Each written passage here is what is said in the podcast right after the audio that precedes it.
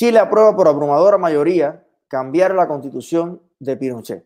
Le llaman así, ¿no? La constitución de Pinochet porque eh, fue eh, durante esta dictadura que se, eh, se, establecieron los documentos rectores que, que rigen hoy la política en Chile. ¿Qué pasa ahora y por qué es un hito mundial? Así calificó el presidente de Chile, Sebastián Piñera, lo sucedido este domingo en su país, donde con casi el 100% de los votos escrutados, los ciudadanos decidieron por un rotundo 78% reemplazar la actual constitución redactada durante el régimen militar de Augusto Pinochet, 1973-1990. En la primera de las dos preguntas planteadas en el plebiscito, ¿quiere usted una nueva constitución? El apruebo fue por 5.8 millones de votos, 72, 78.27% frente a 1 millón, 1.6 eh, millones de votos, que fue el 21% de rechazo. En la segunda interrogante, ¿qué tipo de órgano debiera redactar la constitución? Los chilenos optaron por una convención constitucional y escogieron una convención constituyente que estará formada por 155 ciudadanos elegidos en su totalidad por voto popular. Tildar de histórico lo ocurrido este domingo en Chile no es un cliché. Es la primera vez en la historia del país en que eh, la constitución será redactada por una asamblea completamente electa. La importancia del momento se percibió también en la reacción de la ciudadanía que salió a las calles de Santiago, Valparaíso y otras ciudades para celebrar el resultado.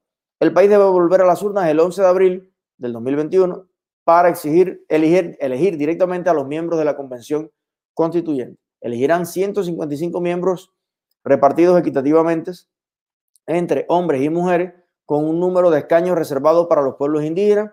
Con esta opción, ningún género podrá tener más de un 50% más uno en la instancia, es decir, podrá haber un máximo de 78 hombres o mujeres electos. La convención que redacte la nueva Carta Magna se constituirá en mayo del 2021. El texto final se someterá luego a la ratificación del pueblo en lo que se ha llamado plebiscito de salida o ratificatorio.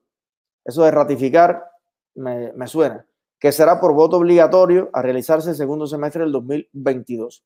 Observadores señalan que para estas etapas posteriores se debe garantizar que todos los ciudadanos puedan ejercer el derecho al voto estén contagiados con COVID o no. De ser aprobada el referendo final, la nueva ley fundamental entrará en vigor de inmediato y derogará, derogará la constitución anterior.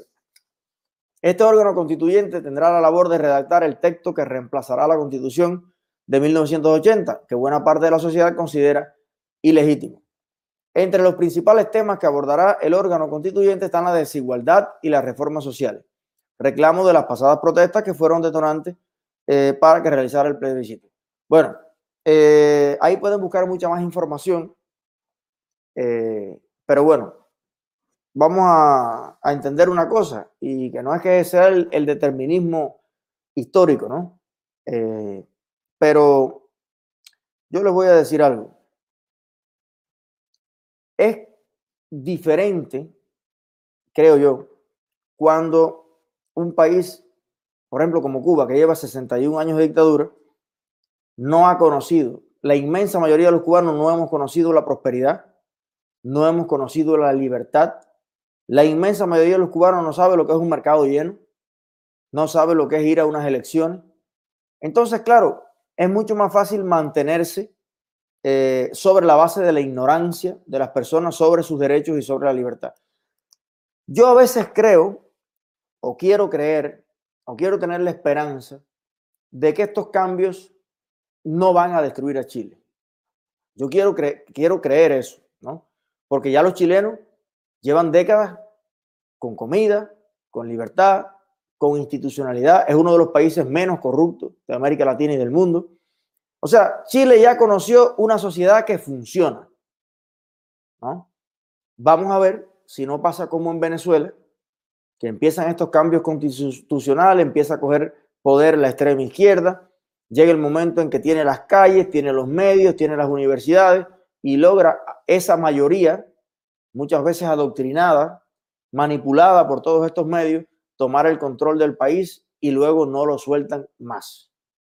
No sé, puede pasar una cosa o puede pasar que, como ha pasado en diferentes momentos de la historia, cuando estaba en discusión la jornada de trabajo de ocho horas, o estaba en discusión la, el derecho a la maternidad. Cosas así en que cuando tú revisas, es cierto que algunos partidos de izquierda en el mundo, no necesariamente comunistas, tuvieron algún tipo de iniciativa de participación, impulsaron algunos cambios que al final hoy están presentes y que forman parte de lo, de lo normal, ¿no? Cuando uno tiene un espíritu democrático y valora todo el abanico de ideas, podemos tener al menos la intención de creer que puede que algunos cambios que se realicen en la Constitución pues sean para bien. Ojalá que así sea. ¿Qué es lo preocupante? Que esos cambios están siendo forzados por sectores, a mi juicio, pues violentos, aliados de Nicolás Maduro, de Raúl Castro, de Díaz Canel, en muchos casos comprobado el financiamiento, la penetración de eh, toda esta estrategia para eh, convertir a América Latina de nuevo en un bastión del comunismo, de las izquierdas.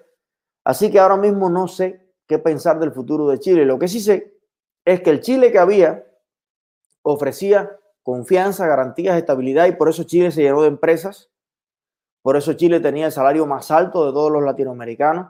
Por eso Chile generó recursos para tener un país moderno y próspero como lo tienen. Pero el solo hecho de este empoderamiento, estos cambios que ha forzado estos sectores, que han incluso puesto de rodillas a otra parte de la sociedad que ha dicho, mira, yo voy a votar que sí al cambio constitucional, no porque yo crea que hace falta que lo cambie, sino porque yo quiero que se acabe toda esta violencia, que yo creo que fue un guion que también se ensayó en los Estados Unidos.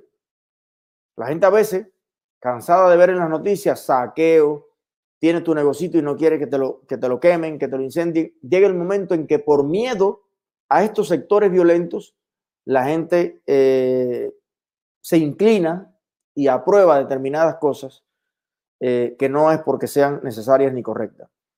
Yo quiero respetar el derecho de los chilenos a cambiar su constitución, a cambiar sus leyes y desearles, desearles de todo corazón que su país no tome el camino de los países nuestros.